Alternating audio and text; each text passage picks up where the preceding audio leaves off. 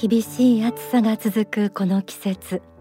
夏の終わりも近づいていますがまだ青々と茂っている草木もあります。この時期に自然豊かな田舎道を歩いているとひときわまっすぐに竹が空に向かって伸びている姿が目に留まることがあります。成長が早く大きく伸びる竹の姿に自分自身の人生を照らし合わせて羨ましく思えてくる。そんな心境になったことがある人もいるでしょうか。特に若い方々は早く成長したいと願ってもなかなかうまくいかずもどかしく感じたり自分より周りが進んでいっている姿を見て焦ったりすることは多いんじゃないでしょうか。でも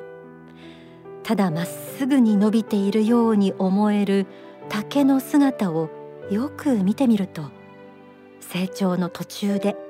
じっくりと節を作りながら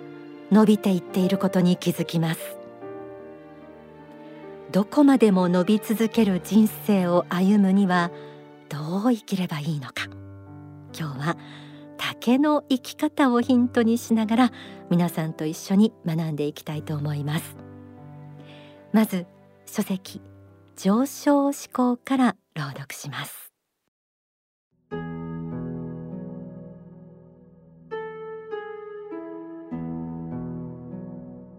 自分としてはぐっと伸びていきたいのに節を作らなくてはいけない。この時期というのは苦しいと思います。苦しいけれども実際はその節の部分が竹が無限に伸びていくための大きな土台になっているのです。結局運命あるいは運勢にある程度の周期があって調子の良い時と悪い時順境逆境があるということはそれが人生において成長し節を作っている部分であるということだと思います。逆境の時が節であり節ができるとそこからまた次なるものが出てくるのだという感じが強くします。苦しい時には今節を作っているのだという気持ちを持って次への成長の道を歩んでいただきたいと思うのです。人生の中ではさまざまなことが起きその中には何もかもがうまくいく順境の時もあればなかなか思うように物事が進まない逆境の時もあります。逆境の時を迎えると自分は無力であるように思えてきますが実はそうした時にこそ私たちは鍛えられ次の順境の時に力強く前進するための土台を作ることができるのです。柿の木は一見頑丈そうに見えますが竹に比べて簡単に折れてしまうそうです。竹の強さの秘訣はただまっすぐに伸びていくのではなく一定の周期で節を固めながら伸びていくことで柔軟さと強さを併せ持っていることにあるのでしょう。朗読した中に逆境の時が節であり節ができるとそこからまた次なるものが出てくるとありました。今は節を作る時期なんだ。ということに気づいてそこから学ぶべきことを学び尽くした人はさらなる成長の道を歩んでいくことになるのでしょう。伸び続けていく中では逆境に負けて挫折や失敗に直面することもあります。そうなってしまったらもう伸びていくことはできないのでしょうか。勇気の法という書籍を紐解いてみます。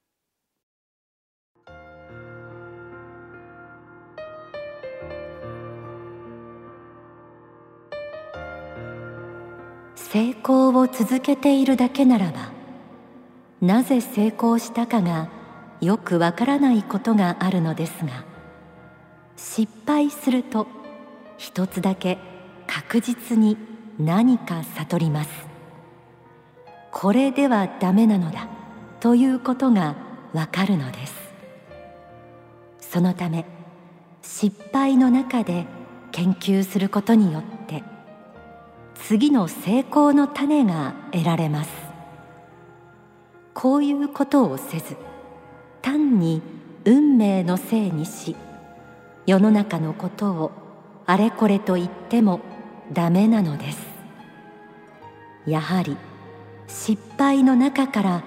学ぼうとすることが大切です。自分に挫折や失敗がやってきた時にはその中に次の成功をもたらす幸福の種を見出していかなければなりません。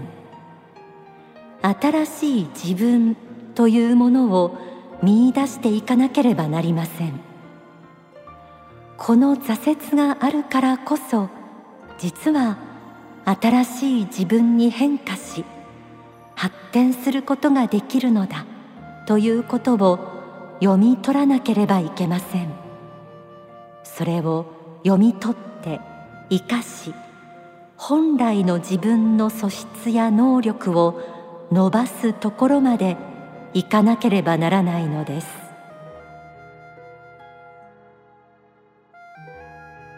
自分に挫折や失敗がやってきた時にはその中に次の成功をもたらす幸福の種を見出していかなければなりませんとありました。失敗や挫折は人生の中でマイナスの出来事のようにも見えますがそこで負けずに次の成功の種を見出すことができれば失敗や挫折をもプラスに転じて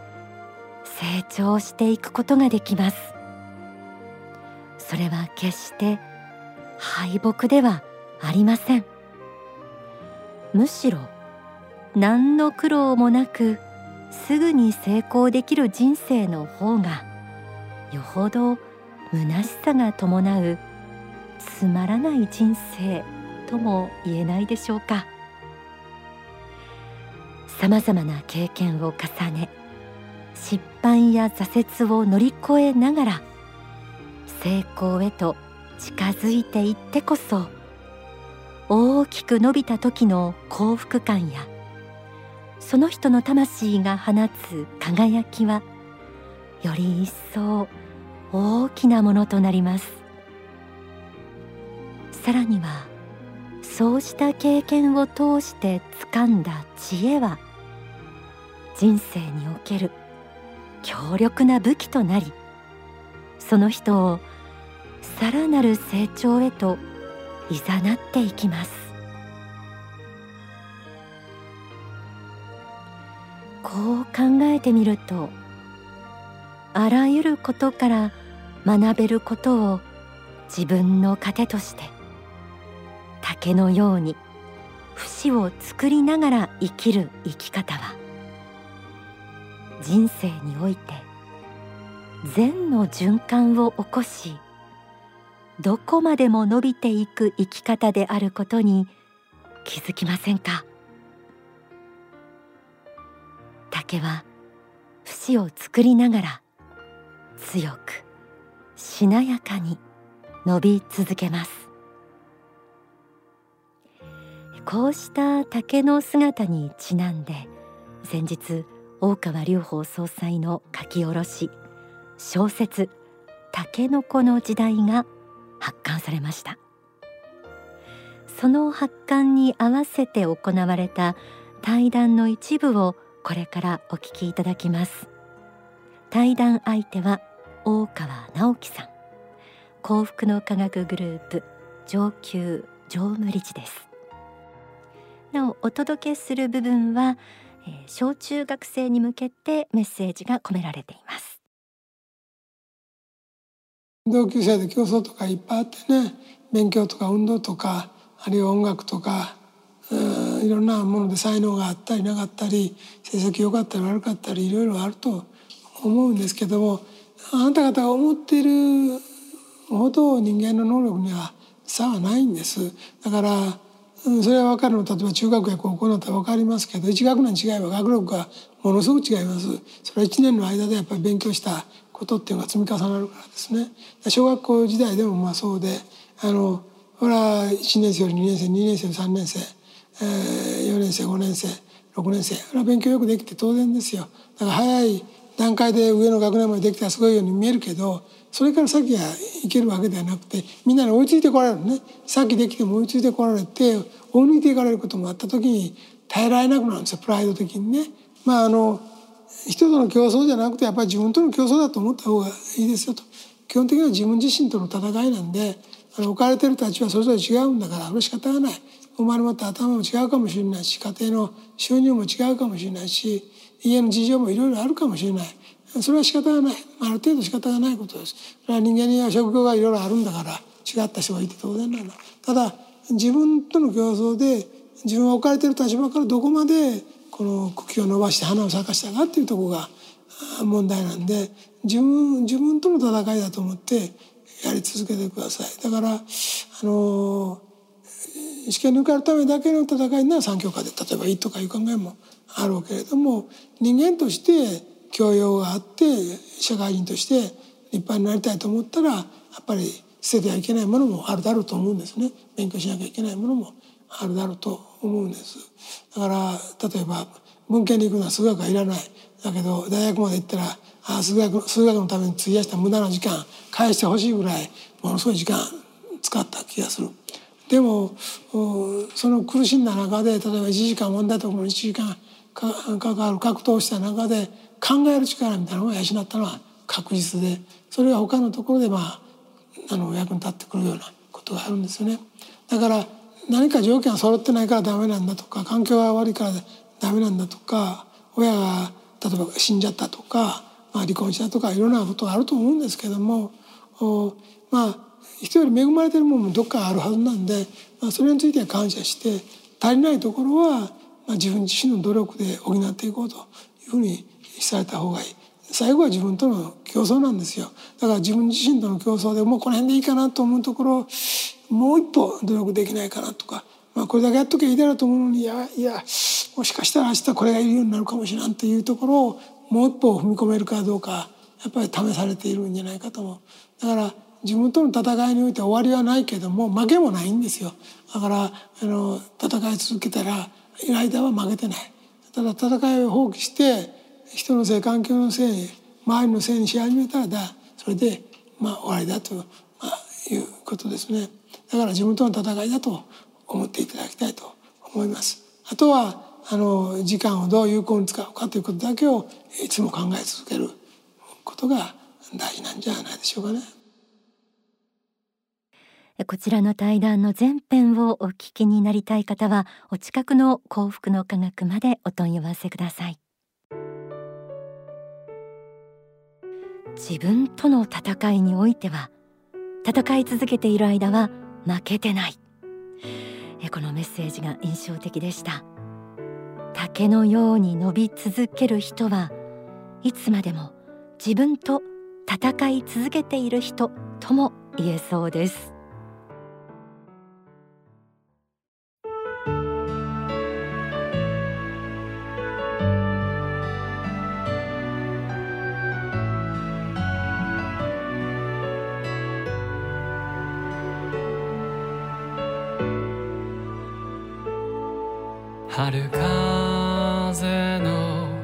中に夢を膨らませ秋風の中に身を引き締めていた。学生服に白いヘルメット。坊主頭の私は田園の中のアスファルト道を自転車通学していた。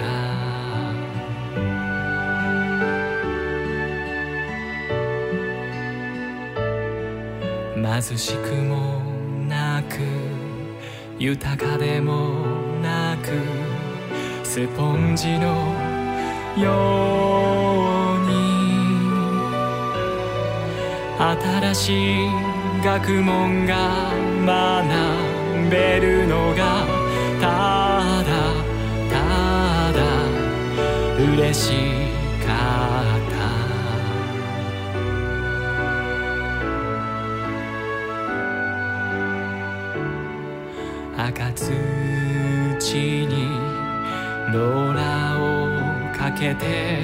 テニスコート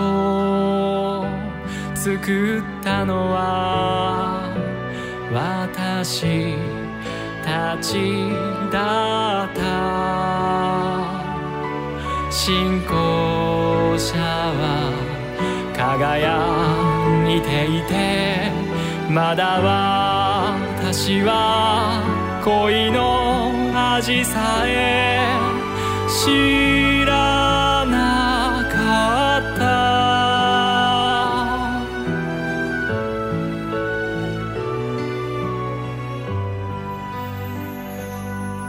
離れのうちには黒い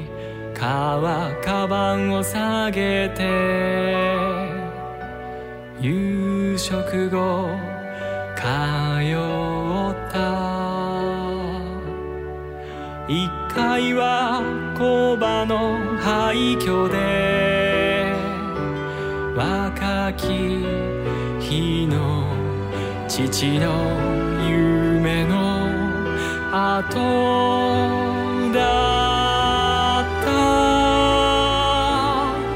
二階の電球をつけると虫たちが集まってきた。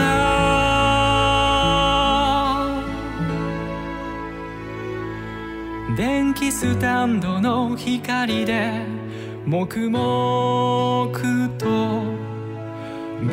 お届けしたのは作詞作曲大川隆法総裁歌田中宏明さん。青春の卵でした。今日は伸び続ける人は竹のように生きると題して竹の姿に人生哲学、えー、こうしたものを学びました。なんかねこうお届けしながらもう上しか見るの予想前しか見るの予想っていう気持ちになっています、えー、今日ちらりとご紹介した小説竹の子の時代。これの続編小説若竹の時代が発刊となりました。主人公の幼少期から小学生時代までを描いた竹の子の時代に続いて本書では田舎の普通の少年だった主人公が思春期の経験すべてを鍛錬の過程と変えて少年から青年へと成長していく姿が描かれています、えー、ぜひご一読ください。また最新ご法話もご案内します。小説若竹の時代発刊記念対談、こちらの対談相手はやはり大川直樹さんです、